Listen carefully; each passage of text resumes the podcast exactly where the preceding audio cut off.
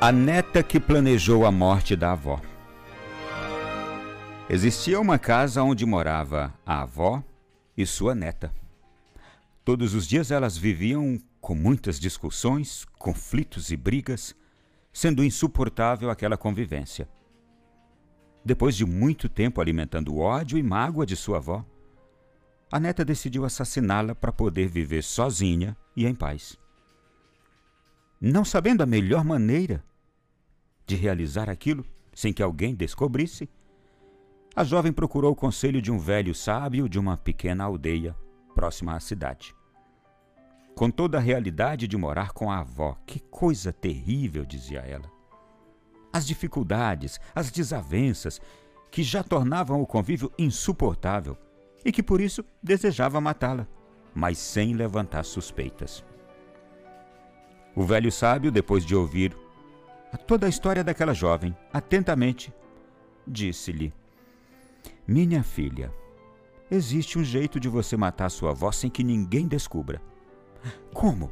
Já respondeu ela ali, af, af, toda afoita. Eu tenho um veneno aqui comigo.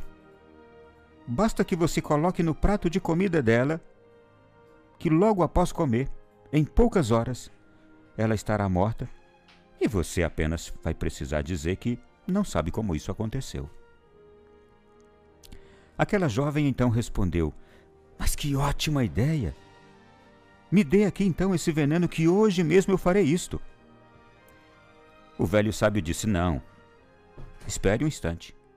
Para que ninguém desconfie, já que vocês estavam brigando muito, faça o seguinte: vou lhe orientar para que ninguém desconfie de você. Volte para casa, trate sua avó com amor, com respeito, com educação, por três meses. Depois volte aqui e pegue o veneno. Desta forma, ninguém desconfiará de você, e pelo contrário, vão dizer que você era uma neta muito dedicada, muito atenciosa, muito respeitosa. A moça pensou, pensou, pensou e disse: Perfeito, é isso mesmo. Eu vou fazer o que o senhor está me dizendo. E depois eu volto aqui. A menina saiu dali achando a estratégia do velho fantástica. Passaram-se os meses. E a jovem voltou com um sorriso no rosto, e ao ver aquele sábio, saiu logo ao encontro dele, dizendo: Eu estou aqui. Vim encontrar o senhor. E o velho disse: Ah, venha, venha logo, eu estou aqui com o veneno que você me pediu três meses atrás. Vem aqui, pegue o veneno, faça o que você tinha planejado, tome. Ela: Não, não, não, peraí, mestre. Eu não quero mais fazer aquilo. Durante esses três meses que tratei minha avó bem, meu, meu coração começou a mudar em relação a ela.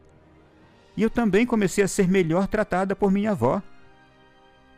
As coisas mudaram lá em casa e hoje nós nos amamos muito.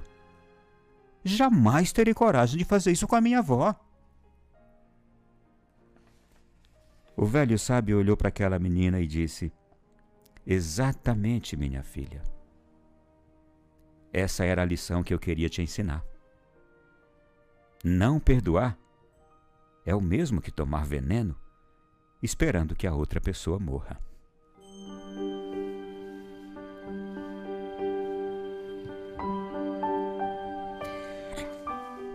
Meu irmão, minha irmã,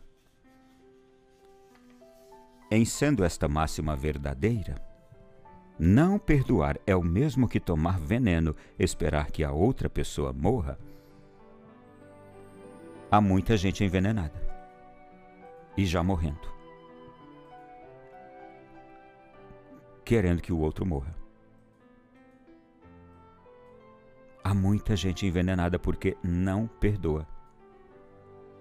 Ou porque não dá uma chance a si mesma e a outra pessoa. Ou simplesmente, e eu vou falar isto repetidas vezes, ou simplesmente porque não volta para casa e trata a pessoa lá de casa com amor, porque não respeita, Por que não trata com educação?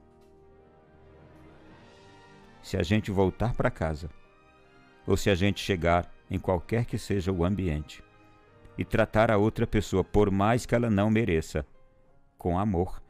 Mas não é que eu vou tratar aquela pessoa com amor porque eu a amo.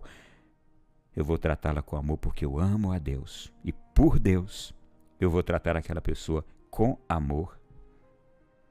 Eu vou tratar aquela pessoa com respeito. Eu vou tratar aquela pessoa com educação, porque ela por ela não merece, mas é por Deus que eu vou fazer isso. Sabe o que vai acontecer? O que aconteceu com esta neta? Ela não tinha a menor vontade de tratar a avó com amor. Assim como talvez muitos agora não tenham a menor vontade de tratar aquela pessoa de quem a gente carrega uma série de questionamentos, de reclamações, de acusações. A gente não tem a menor disposição de tratar essa pessoa com amor, porque ela não merece. Por ela, ela não merece. Mas por Deus eu vou tratar com amor. Ela não merece que eu a trate com respeito. Por Deus eu vou tratar com respeito. Ela não merece que eu seja educado com ela. Por Deus eu serei educado. Aquele velho sábio deu três meses para aquela menina. Não vou estipular nenhum tempo aqui para que você experimente isso.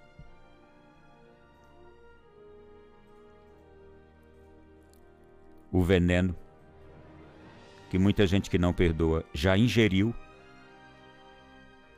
e que está matando a quem não perdoa, porque o veneno vai matando a quem não perdoa. À medida que a gente for fazendo por Deus, cumprindo esse propósito por Deus, o veneno vai sendo exalado pelos nossos poros. Ele vai saindo de nós. mas é preciso que a gente queira algo diferente, deseje algo diferente. Mesmo que a gente faça até com a estratégia de preparar o terreno para que ninguém desconfie de nós em nada. Às vezes a gente faz por aparência, não é? Na presença dos outros a gente trata com amor, na presença dos outros a gente trata com respeito, com educação. Quando está cheio de gente, quando tem visita, quando tem familiares de fora, quando está no meio de desconhecidos, a gente trata com amor, com respeito, com educação. Aquela pessoa com quem a gente briga, com quem a gente não se dá, com quem a gente não fala. É verdade ou não é? Mas aí quando tem alguém de fora, aí você fala. Fala ou não fala? Trata bem ou não trata? Respeita ou não respeita? É, educado ou não é? É. Você sabe por quê? É a estratégia que a gente está armando ali. Para que ninguém desconfie de nós. Vai resolver? Não, não vai. Essa estratégia aí é igual a estratégia do saco furado que você vai colocando as coisas em cima e vai caindo por baixo. Não resolvem nada. Você está enganando os outros. Você está se enganando. E as relações ali estão horríveis. O clima está horrível, o ambiente está horrível. Então, por amor a Deus, trate bem esse esposo essa mulher. Esses pais, por amor a Deus, trate bem essa avó, esse avô. Trate com amor, por amor a Deus, não a ela. Você não consegue. Por ela você não consegue, mas por Deus você consegue.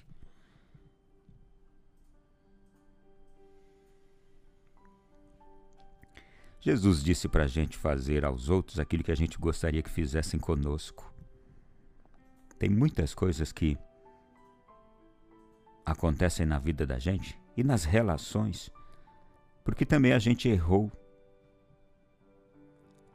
ao somente querer ser agradado. E como não fomos agradados primeiro, a gente então se sentindo muito melhor, muito superior. A gente começou a agir mal. Sabe que muitas vezes nós somos os responsáveis por esses maus relacionamentos? Meu irmão, minha irmã, ou aprendemos a viver juntos como irmãos, ou nós vamos morrer juntos como tolos, como tontos, como ignorantes. Se a gente não aprender a viver juntos como irmãos, nós vamos morrer juntos, como ignorantes, como estúpidos, que não souberam ou não quiseram fazer a experiência, por exemplo, que este velho sábio propôs àquela menina, e ela, sem saber, tinha caído numa linda armadilha, que era a armadilha de amar, respeitar, ser educada. Que tal amar, respeitar e ser educado? Tratar bem? São tantas coisas que vêm à mente da gente agora. Eu já contei aqui em outras ocasiões o episódio daquele homem que tinha traído a esposa depois de tantos anos de casamento e que tinha pedido o divórcio. E ele percebeu que aquela esposa já estava com a saúde um pouco abalada e quando ele foi pedir o divórcio, ela disse: Olha, pelos nossos filhos, espere mais 30 dias. E aqueles 30 dias era ainda o tempo de vida que ela teria, porque ela estava com uma doença grave. E nesses 30 dias, me carregue no colo, me ajude. Seja terno, seja carinhoso, para os nossos filhos terem uma boa memória e enquanto ele fez isso por aqueles 30 dias, ela foi definhando cada vez mais no câncer. E ele, enquanto ia fazendo aquilo, apenas como uma estratégia, ele foi se reencantando, reapaixonando pela esposa, a ponto de, quando ela morreu, ele sofrer enormemente. Já tinha deixado a amante, muitas das coisas ruins que acontecem nos nossos relacionamentos familiares, desculpe eu ser sincero, é por sua culpa. Minha culpa, nossa culpa. Somos nós que não vamos amando, respeitando e tratando bem. E aí a gente pede, perde as chances e as oportunidades de todos os dias irmos nos reapaixonando reencantando com as pessoas que Deus colocou na nossa casa para morar conosco. Os pais, os filhos, a esposa, o marido. Todos os dias precisa ser uma experiência nova de tratar bem, respeitar, ser educado. E o resto Deus faz.